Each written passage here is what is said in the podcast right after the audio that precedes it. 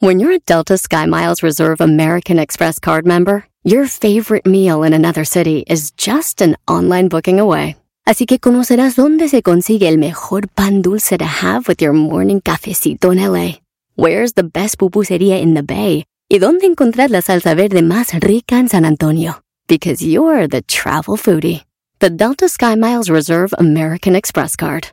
If you travel, you know. Learn more at go.amex slash you know reserve. Want the same expert advice you get from the pros in the store while shopping online at discounttire.com? Meet Treadwell, your personal online tire guide that matches you with the perfect tire for your vehicle. Get your best match in one minute or less with Treadwell by Discount Tire. El mundo enfrenta una pandemia. Encuentre respuestas y acceda a información veraz y confirmada en el especial de NTN24 sobre coronavirus COVID-19. Escuche los contenidos de NTN24 en su plataforma de podcast favorita. Tremenda vaina.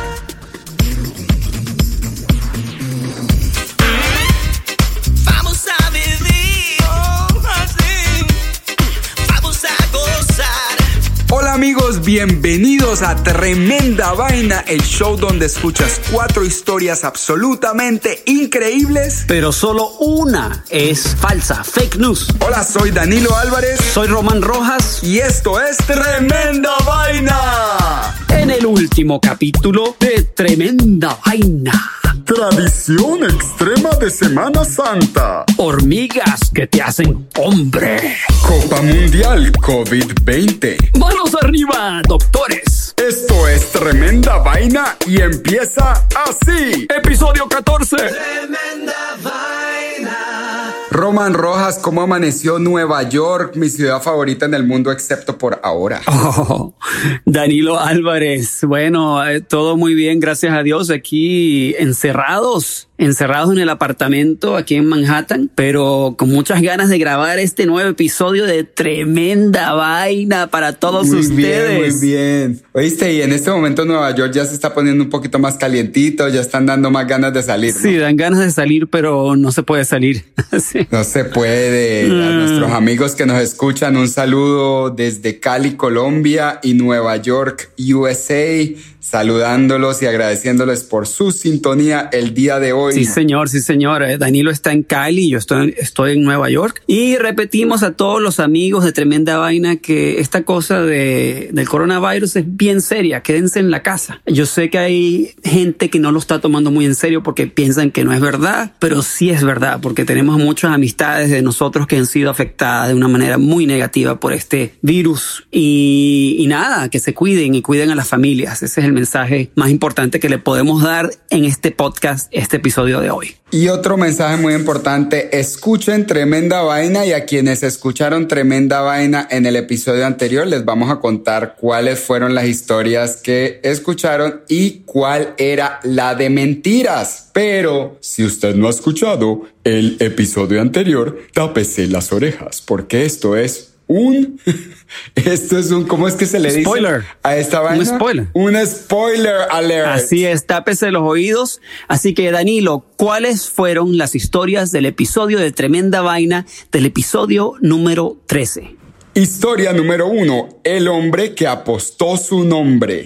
¿Te acordás? Esa estuvo Pero buenísima. Historia número 2. Un asombroso trasplante de manos. La mujer en la India que perdió las dos manos y les tocó ponerle las manos de un hombre y un hombre mucho más oscuro que ella. Impresionante. Historia número tres. El genio que cambió el mundo. Sí, señor, la historia de Edward Bernays, uno de los padres prácticamente de la publicidad y el inventor del término relaciones públicas. Muy bien. Y la historia número cuatro es la más antigua posición sexual. Ah, sí, señor, así es, así es. Esa es la más antigua posición sexual que se conoce. No vamos a decir de qué, se trata para que la gente escuche el episodio número 13 y averigüe cuál es la más antigua posición sexual de la que conocemos.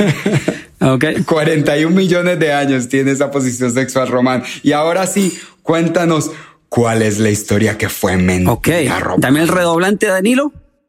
Ahí va, ahí va. Dale.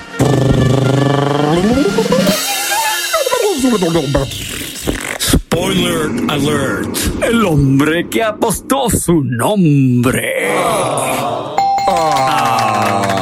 Qué cosa. Me gustaba esa historia. Sí. Yo quería conocer a James Bond 007, rey de Rey la- Follador Ramírez. Rey Follador Ramírez. Así es. Sonaba súper bien el Entonces, señores, ya saben que la primera historia del episodio número 13 era la historia falsa. Y vamos a echarla por aquí. La cloaca del olvido.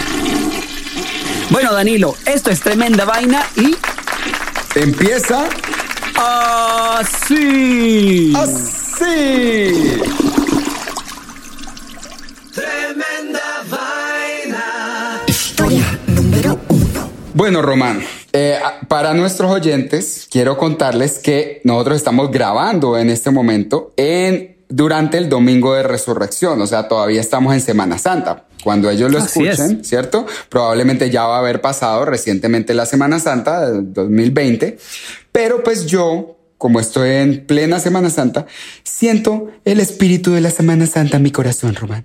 Ay, qué bonito. Qué lindo. Así es que tengo una historia de Semana Santa para vos. ¿Estás listo? Súper. Bueno, Listo. pues para nadie es un secreto que nuestras culturas latinoamericanas son muy católicas y muy apegadas a Dios y a la Biblia, pero en algunas comunidades se celebran las tradiciones de la Semana Santa con más pasión que en otras. Y quiero hacer énfasis en la palabra pasión.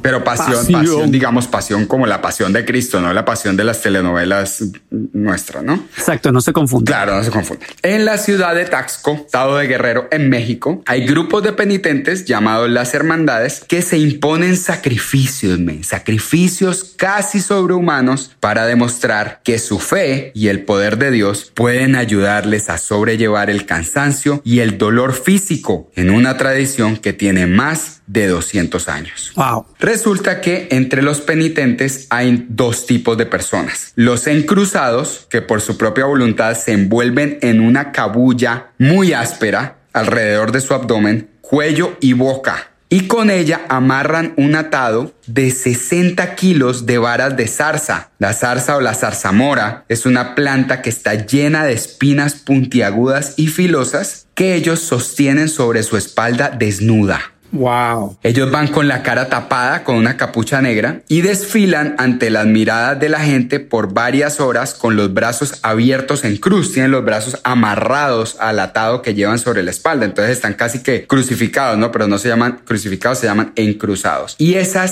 zarzas están clavándole las espinas en la espalda, los hombros y los brazos. Esos son Wow. uno, ¿no? Luego están los flagelados, quienes también portan una capucha negra, pero en lugar de cargar estas varas llenas de espinas, se preparan para una peregrinación castigándose con una cuerda que termina en más de 100 clavos de acero y se van pegando con estos clavos de acero en la espalda y se la dejan en carne viva, papá. Increíble. Increíble. De ahí proceden a caminar durante más de tres horas por un camino empedrado, con los pies descalzos y con la espalda sangrando, mientras cargan una cruz de madera de más de 40 kilos. Imagínate el parche de estos. Wow. Los miembros de las hermandades son tan respetados e incluso venerados en ocasiones que los asistentes a la peregrinación les piden que mencionen a sus familiares enfermos en las oraciones que ellos van repitiendo a lo largo de la jornada. Vos lo ves que van, caminando así con la, con la cabeza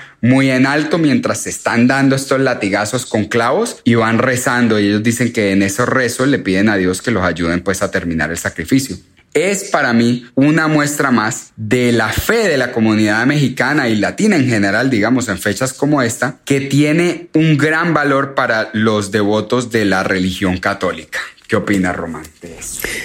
Me parece una historia increíble porque en cierta manera es una como vivir en carne propia lo que pasó Cristo. Así mismo. En cierta manera. Y de verdad que eso es es prácticamente como la ir a la iglesia, pero un nivel mucho más arriba. Claro. Porque en la iglesia, ¿qué es lo que hacen? O sea, toda esa cosa del sacrificio se transformó a sencillamente tomar la olea en tu boca, ¿me entiendes? Tomar el vino Sí. y ya. Pero estos no, estos tipos lo hacen de verdad, verdad. Sí, sí. Entonces, mi respeto a la gente de México, a esa cultura que de verdad ha- habrá gente que pensarán que son unos salvajes o que, pero para mí me parece muy apropiado, realmente. sí, men, de imagínate. gente que son creyentes.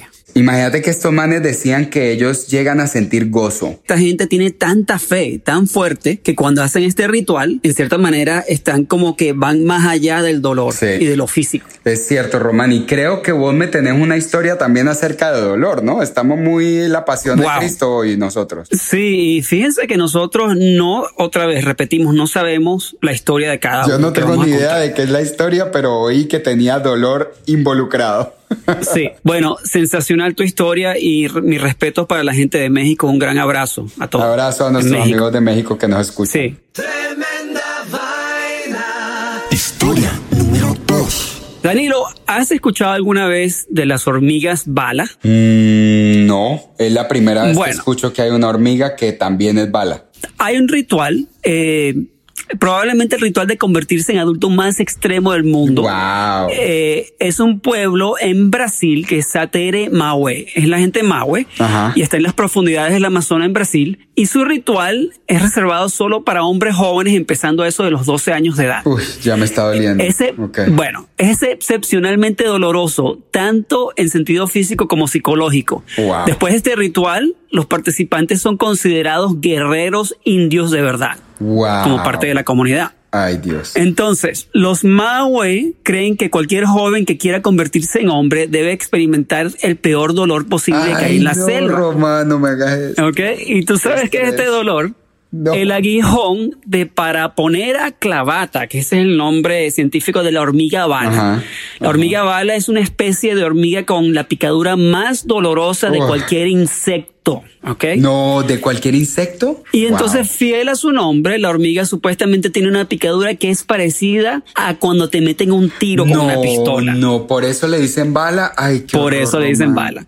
Ay, Entonces- Esta historia va a ser terrible. Bueno, dale. Déjame hacerte una pregunta. ¿Te ha picado una vez alguna vez? ¿Una abeja? Sí, sí, un par de veces. Ok, bueno, para los oyentes saben cómo duele la picadura de una abeja. Bueno, Sí. la picadura de esta hormiga de una sola es 30 veces más potente que la picadura de una abeja y te inyecta unas, eh, unos químicos que te paralizan, ¿ok? No. La picadura de la hormiga bala está clasificado 4 de 4 en el índice de dolor de picadura de Smith, una escala creada por el entomólogo, alguien que estudia los insectos, Justin O. Smith, de la década de 1980 para clasificar y calificar el dolor relativo de las diferentes picaduras de insectos. Y porque solo le puso cuatro, me parece injusto. Debería Bueno, ponerle sé. por lo menos diez. No sé, parece que el máximo es del 1 al 4 en su rango de su sistema. Ok, debe haber medios puntos por ahí entonces. Mira, esta es la descripción del Señor.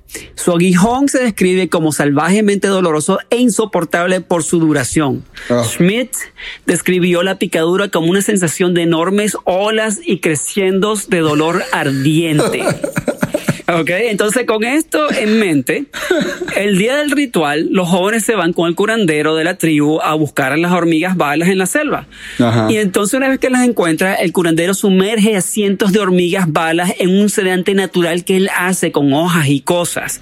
Y entonces las deja inconscientes a la hormiga. Claro. Y entonces mientras las hormigas están inconscientes, las meten en guantes hechos de hojas con sus aguijones apuntando hacia el interior del guante. Escucha bien. ¿Qué? ¿Qué? Cuando las hormigas recuperan la conciencia, estos guantes se colocan en las manos de los jóvenes que se someten al ritual. No. Ok, entonces, luego el joven debe mantener los guantes en su mano, en las dos manos, durante 10 minutos completos, mientras cientos de hormigas bala lo pican repetidamente. Para distraer el, el- el tremendo dolor que están sintiendo los participantes, la gente de la tribu bailan y cantan con ellos para poder pasar esta dura prueba. Luego le quitan el guante de, de hormiga bala. Pero el muchacho probablemente tendrá No, dolor y Román. temblará incontrolablemente durante horas. Incluso puede experimentar parálisis muscular, desorientación y alucinación. Ay, y adivina que para completar esta iniciación y ser aceptado como hombre por la tribu, estos niños deben pasar esta prueba un total de 20 veces en el transcurso de meses o incluso años. Entonces, lo último que te voy a decir de esta historia, Bueno, dice el jefe de la tribu, la ceremonia, dice el jefe de la tribu, pretende mostrar a los hombres que en una vida sin sufrir nada o sin ningún tipo de esfuerzo no vale nada en absoluto. ¿Qué te parece? No, me parece, pues, o sea, hay algunas cosas. Quiero decir que me alegra que la hormiga te pique en la mano, porque siendo un ritual para hombres, yo me imaginé que te iba a picar en otra parte. Oh, Entonces, por lo menos por ese lado, ya me siento un poco mejor. yo también. Entiendo la explicación de que uno si no está trabajando o si no tiene algún tipo de sufrimiento en la vida, pues nunca va a conseguir nada. Eso sí lo entiendo. Pero buscarse la hormiga con la picadura más dolorosa de la selva para entender eso, pucha, me hace sentir muy bien acerca de los chancletazos que me daba mi mamá. Ya ahorita siento que soy privilegiado, me trataron con mucho cariño. Con mucho cariño, pura chancleta. a punta de chancleta, o sea, yo prefiero una chancleta que un balazo de hormiga. No, pero yo te, yo pienso personalmente que esos tipos después de esas experiencias serán unos tipos muy duros, muy duros y cuando les, les ocurra cosas difíciles en la vida van a poder aguantar. Es verdad, pero Así. qué tanto, qué, qué tantas cosas horribles le pueden pasar a un man en el Amazonas. Bueno, la verdad es que no sé porque no he vivido ahí. Sí, es verdad, yo tampoco. Deberíamos hacer un episodio especial desde la, desde el Amazonas, quizás, quizás algún día. Es verdad, te imaginas, eso sería lo máximo. Bueno, entonces vamos para la próxima. Tremenda vaina. Historia número 3. Román, te confieso que cuando me siento que ya no quiero contar más historias de coronavirus porque ya estoy hasta el tope de esa vaina, me encuentro con historias como esta que demuestran que todavía hay tela para cortar en Ajá. esta historia. Se acaba de destapar en la ciudad de Rosario, en Argentina, una red clandestina de jugadores de fútbol de salón que estaban violando la estricta cuarentena impuesta por el presidente argentino Alberto Fernández desde el 19 de marzo y reuniéndose las ratas estas semanalmente en una cancha interior a jugar un campeonato clandestino al que llamaban la Copa Mundial COVID-20 Ey, ¿Ya va de fútbol? como respuesta a la gran demanda de fútbol en directo que tienen los aficionados de este país. Claro, están hartos porque no hay fútbol. Claro, no, se vuelven locos. Imagínate que hasta tenía una mascota, Román. tenía Wow. una, una lora que se llamaba Lepra. Pero bueno, la, la lora Lepra, que era el, eh, el personaje del, del mundial, era, era su mascota. Pero además, aparte de la, de la lora, había aproximadamente 100 personas participando en este campeonato, entre jugadores, árbitros y personal técnico, formando ocho equipos que se iban eliminando cada semana hasta que hubiera un ganador. Los partidos se transmitían por la aplicación de videoconferencia Zoom. No sé si la conoces, que ahora se ha vuelto muy famosa. Claro. Gracias a que todo el mundo habla por ahí ahora. Desde varios teléfonos celulares y para entrar en la transmisión los usuarios debían pagar el equivalente a 10 dólares por partido. Wow. Al hacerlo, recibían la contraseña para entrar al grupo y podían seguir las acciones segundo a segundo narradas por un comentarista amateur. Había semanas que se colgaban el máximo de personas que acepta una conferencia Zoom, que son 100 personas. y según rumores que se oyen por ahí, la Copa Mundial COVID-20 tuvo entre sus espectadores a personalidades como Lionel Messi y Ricardo Arjona. que aparentemente son bien. Arjona es como que un bien, un, un fan del fútbol argentino. Oye, qué lástima Bueno. que yo no sabía. Bueno, no sabía, ya te conté y se acabó. Qué lástima. Bueno, el, el fin de semana pasado, que se jugaba el tercer partido de las elimina- eliminatorias entre dos equipos que se llamaban Canallita y Pinchavirus, dos de los equipos participantes, apareció una patrulla de la delegación Rosario de la Policía Federal Argentina. Detuvieron el partido y dejaron a todos los presentes, que eran unas 30 personas, en cuarentena.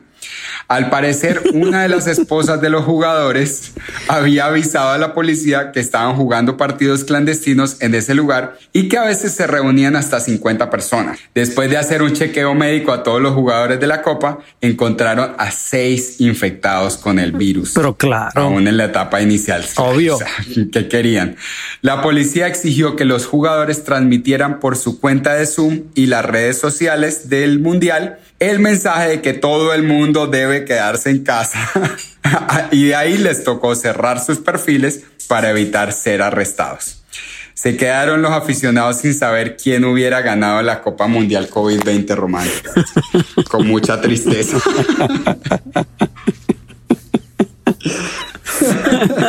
Ay, qué bueno.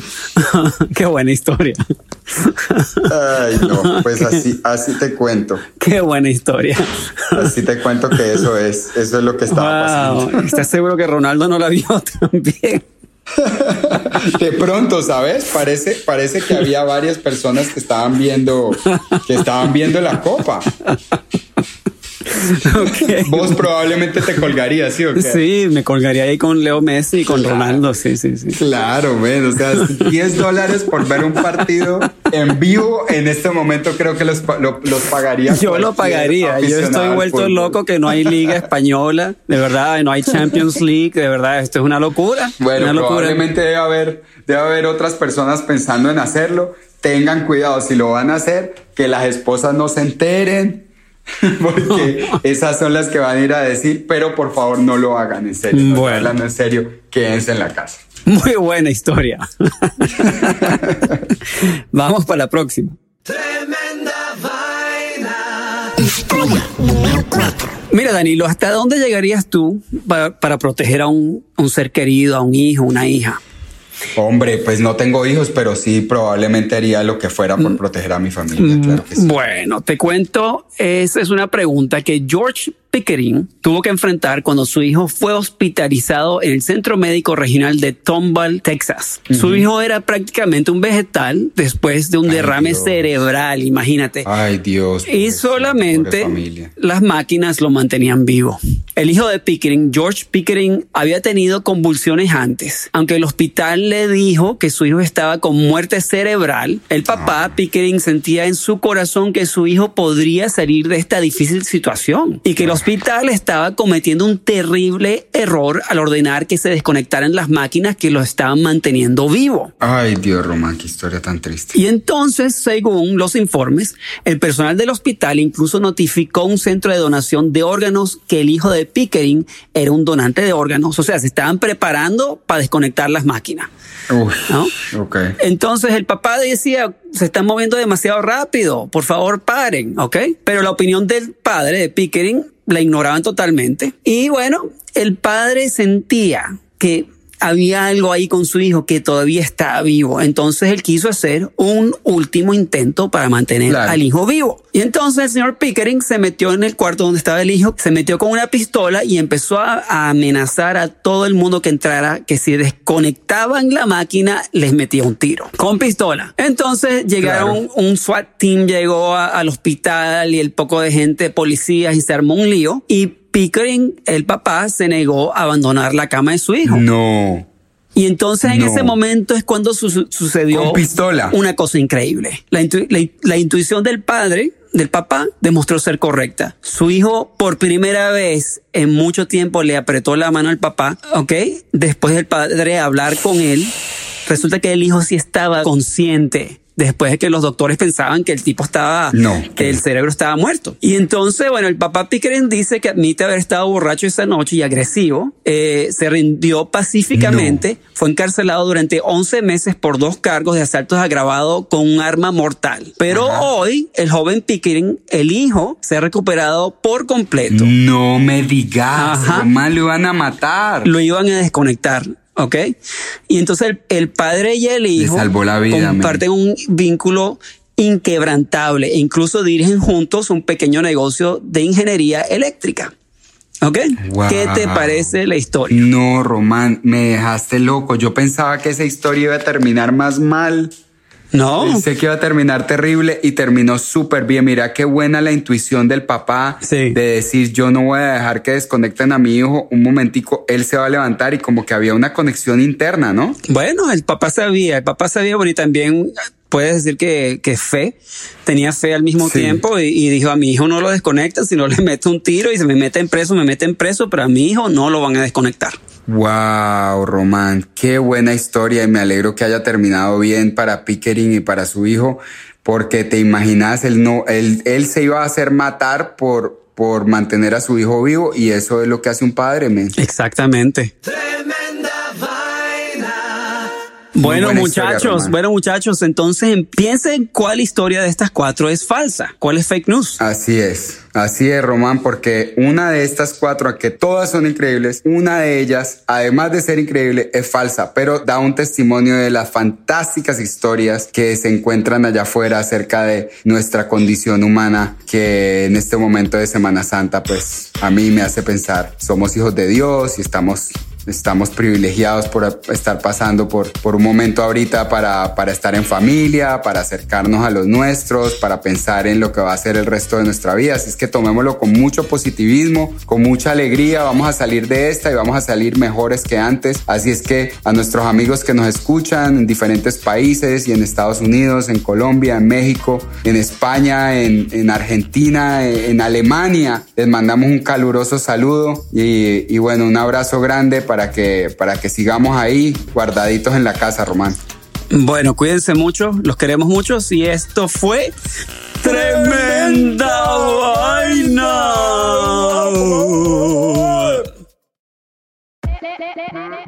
Hola, my name is Enrique Santos, presentador de Tu Mañana y On the Move. Quiero invitarte a escuchar mi nuevo podcast, Hola, my name is, donde hablo con artistas, líderes de nuestra comunidad y personas como tú. Mi meta es que juntos conozcamos más sobre los triunfos y las derrotas de mis invitados y que a través de sus historias nos empoderen y nos motiven a superarnos. Lanzamos el show con Jay Balvin, he's awesome, un artista colombiano que ha revolucionado la música latina y que sigue superando récords mundiales. Él nos cuenta abiertamente sobre sus inicios, el secreto de su éxito y los aprendizajes que lo ayudan a preservar su autenticidad. A partir de este martes 7 de abril podrás acompañarme todas las semanas a conocer más a fondo a un invitado especial. Puedes encontrar mi podcast en la aplicación digital de iHeartRadio, la descargas gratis o en donde prefieras escuchar tus podcasts. Hola, my name is The Podcast a partir de este 7 de abril. Want the same expert advice you get from the pros in the store while shopping online at discounttire.com? Meet Treadwell, your personal online tire guide that matches you with the perfect tire for your vehicle. Get your best match in one minute or less with Treadwell by Discount Tire.